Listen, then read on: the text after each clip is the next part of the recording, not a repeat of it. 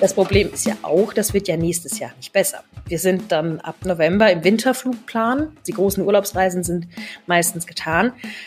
Aber spätestens in den Osterferien geht der Reiseverkehr wieder los und dann ja, sind eben wieder Mitarbeitende an diesen Sicherheitschecks gefragt. Die Herbstferien stehen vor der Tür und das bedeutet wieder lange Schlangen an den Flughäfen. Hier in NRW sieht es ganz danach aus, als würde sich das Chaos aus dem Sommer wiederholen. Worauf sich Urlauber da einstellen sollten, das klären wir heute. Rheinische Post Aufwacher.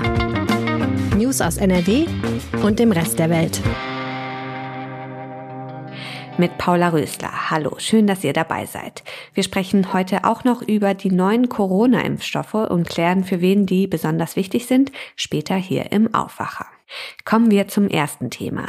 Die Sommerferien sind gerade mal sechs Wochen vorbei und am Freitag ist schon wieder der letzte Schultag. Die Herbstferien stehen vor der Tür und nicht wenige wollen den Sommer der sich bei uns ja wettertechnisch bereits verabschiedet hat, äh, noch einmal verlängern und in den Urlaub fliegen.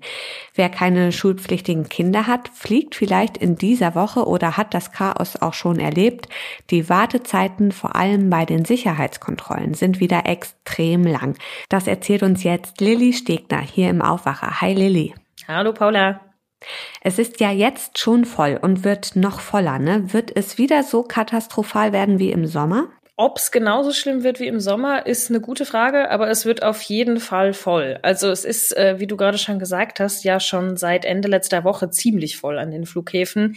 Das wird sich jetzt diese Woche auch weiterhin so ziehen und wenn dann am Freitag die ähm, Ferien starten, wird vor allem das erste Wochenende wahrscheinlich nochmal ziemlich voll, wenn eben viele Familien mit Kindern zum Beispiel reisen und ähm, ja, man muss sich definitiv auf längere Wartezeiten einstellen, gerade bei den Sicherheitschecks. Hm. Reisen denn wieder so viele wie vor Corona?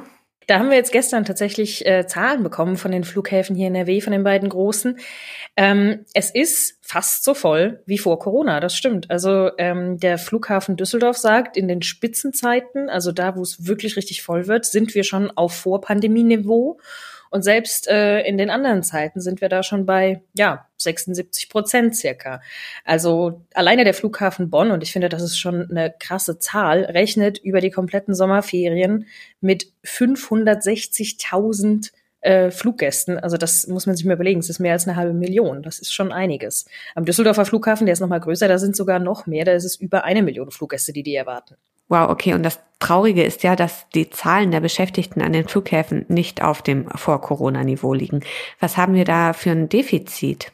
Das ist auch wieder schwer zu beziffern, weil es eben nicht an jedem Flughafen gleich gezählt wird oder beziehungsweise weil die Anforderungen, die die Bundespolizei, die ja eigentlich für diese Sicherheitschecks zuständig sind und das eben an private Sicherheitsfirmen weitergeben, das nicht an jedem Flughafen gleich regelt. Aber am Düsseldorfer Flughafen kann man sagen, dass pro Schicht rund 100 und in den Spitzenzeiten sogar 130 Mitarbeitende fehlen, die es bräuchte, um diesen Besucheransturm ähm, ja, bewältigen zu können. Und das, wie gesagt, dreht sich nur um den Sicherheitscheck. Die ganzen Probleme, die es auch schon im Sommer gab, mit zum Beispiel der Kofferabfertigung und so, das steht nochmal auf einem ganz anderen Blatt.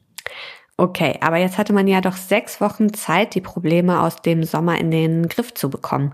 Es gibt so viele genervte Passagiere und Mitarbeitende am Flughafen. Warum ist da sechs Wochen lang nichts passiert? Erstmal, weil es relativ schwierig ist, da überhaupt was zu machen. Also es ist gerade bei den Sicherheitschecks brauchen die Menschen, die diese Sicherheitschecks durchführen, auch eine gewisse Ausbildung. Das kann nicht gerade jeder machen. Diese Ausbildung dauert.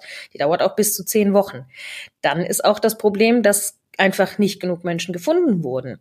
Ähm, man muss sich das so vorstellen, dass zum Beispiel am Freitag, als die Bundespolizei und Beamte der Bundespolizei eingesprungen sind, weil die Schlangen eben so lang waren, durften diese Beamten aber gar nicht wirklich bei der Kontrolle helfen. Die waren dann die sogenannten Einweiser. Das heißt, die konnten sich vorne an die Schlange stellen, konnten den Menschen schon mal nochmal in Erinnerung rufen, dass sie zum Beispiel keine Metallgegenstände bei sich tragen, dass sie Medikamente, Flüssigkeitsbeutel auspacken sollen. Die durften auch die Kisten stapeln.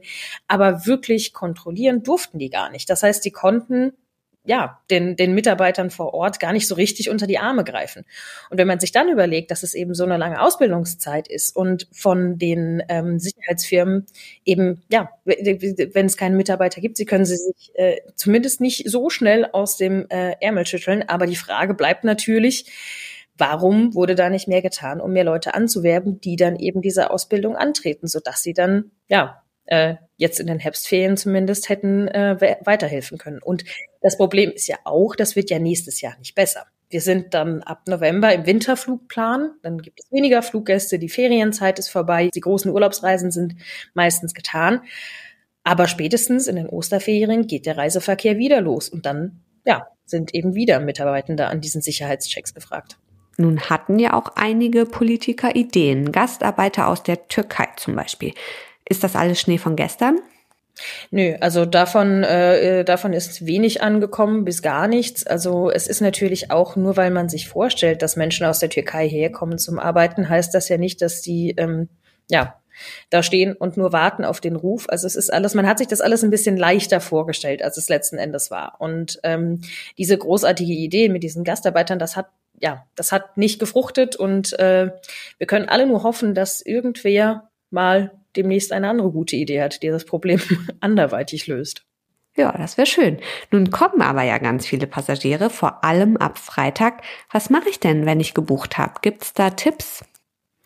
Ja, das ist natürlich ein bisschen schwierig zu sagen, weil es da keine allgemeingültigen Regeln gibt. Also man muss sich immer ein bisschen überlegen, wann geht denn mein Flug? Wann muss ich da sein? In den Stoßzeiten, und das ist früh morgens und dann nochmal am frühen Nachmittag, da sollte man wirklich früher da sein, weil es da diese ganz krass langen Schlangen gibt.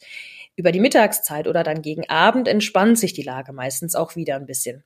Es ist natürlich auch eine Sache, wenn jetzt alle Fluggäste gleichzeitig dahin rennen und super, super früh da sind, weil sie Angst haben, dass sie so lange Warteschlangen vorfinden, das macht ja auch die Warteschlangen wieder länger. Also es ist auch immer so ein bisschen ein Abwiegen. Mein, was man auf jeden Fall machen sollte, ist sich wirklich bei der Airline direkt vorher zu informieren, welche Möglichkeiten es gibt. Wenn ich früh morgens fliege, kann ich vielleicht sogar schon am Abend mein Gepäck abgeben? Kann ich vielleicht schon online einchecken? Also das sind alles Kleinigkeiten, die aber in der Summe total viel helfen können. Es ist auch zum Beispiel viel einfacher für die Sicherheitschecks, wenn man wenig Handgepäck hat. Das sind alles Dinge, dass äh, ja, da, da ist der einzelne Fluggast gefragt, dass das da vielleicht auch ein bisschen unterstützt wird, sagen wir es mal so.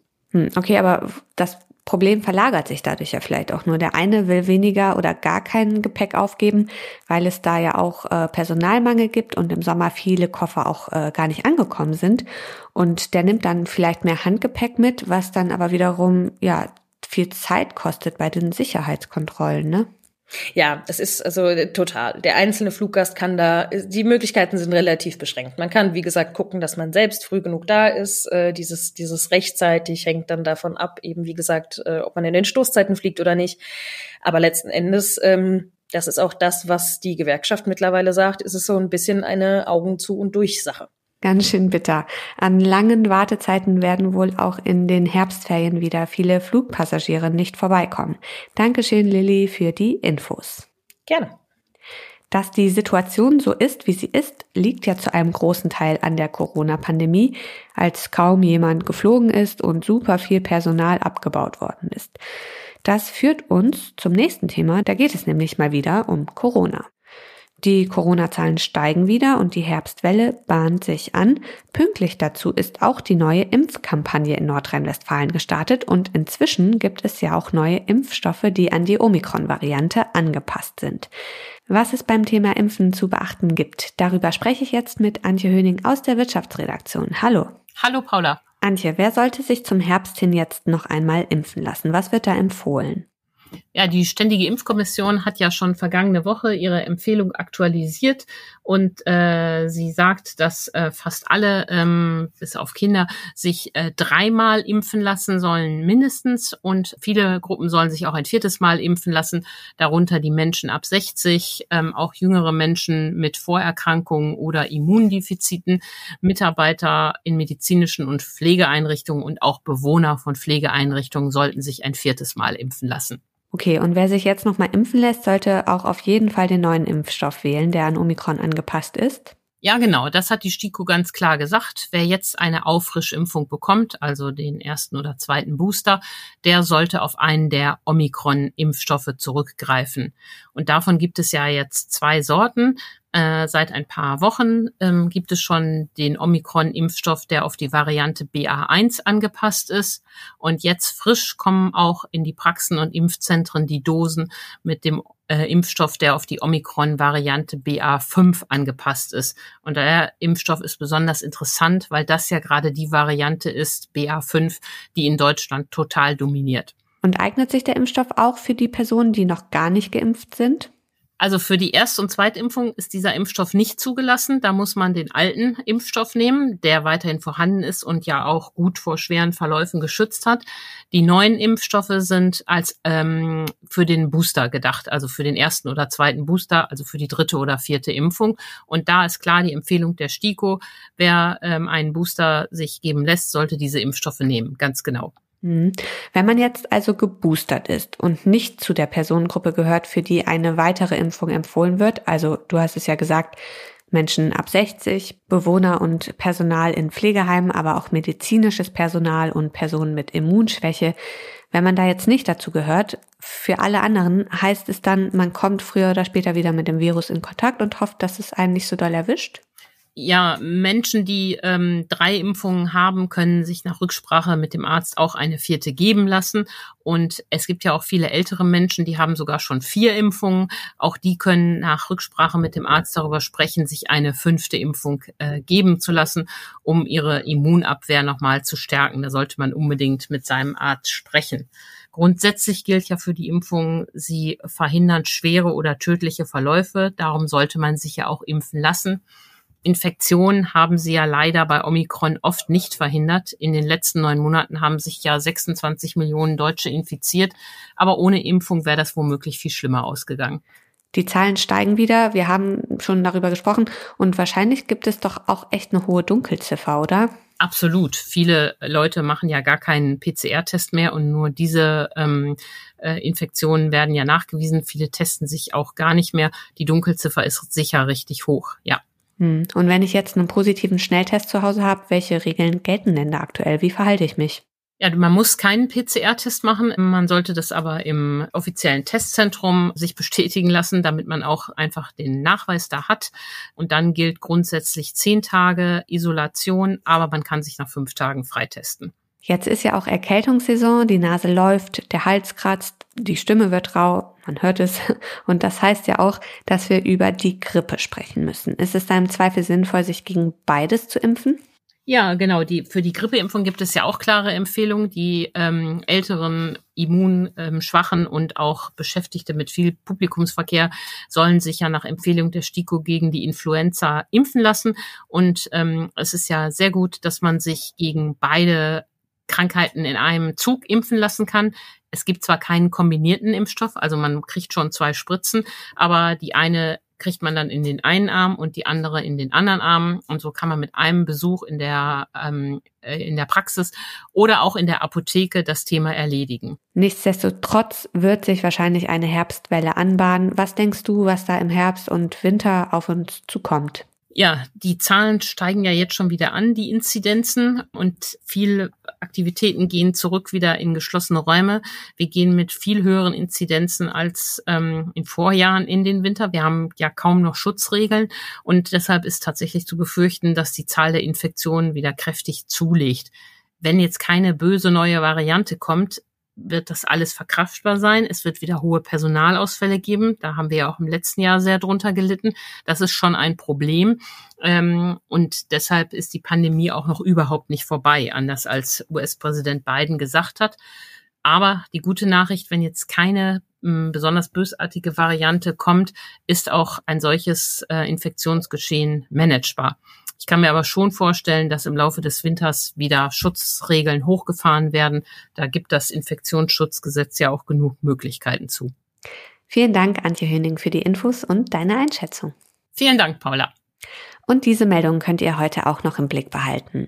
In Pforzheim beginnt der Prozess gegen einen Vater wegen mutmaßlicher Entführung seines Sohnes nach Panama. Angebliches Motiv des Mannes aus NRW soll nach Medienberichten gewesen sein, dass er als Impfgegner nicht gewollt habe, dass sein Sohn gegen Corona geimpft werde. In Deutschland gibt es nur noch vier Gletscher. Nach dem heißen Sommer verliert der südliche Schneeferner nun nämlich seinen Status als Gletscher. Aufgrund der geringen Eisdicke sei dort keine Eisbewegung mehr zu erwarten. Damit sei der südliche Schneeferner nicht länger als eigenständiger Gletscher zu betrachten, sagt die Bayerische Akademie der Wissenschaften. In Tokio gibt es heute einen Staatstrauerakt für Japans ermordeten Ex-Premier Abe. Abe war am 8. Juli während einer Wahlkampfrede in Nara erschossen worden. Der Attentäter hatte angegeben, den Rechtskonservativen aus Hass auf die umstrittene Moon-Sekte ermordet zu haben. Zum Schluss noch das Wetter. Heute ist es stark bewölkt, trüb und regnerisch. Vereinzelt gibt es auch kurze Gewitter. Die Höchsttemperaturen liegen bei 10 bis 13 Grad und in der kommenden Nacht wird es im höheren Bergland mit 3 Grad schon richtig kalt. Das war der Aufwacher vom 27. September mit mir, Paula Rösler. Ich bedanke mich fürs Zuhören und wünsche euch einen schönen Dienstag. Tschüss. Mehr Nachrichten aus NRW gibt's jederzeit auf RP Online. rp-online.de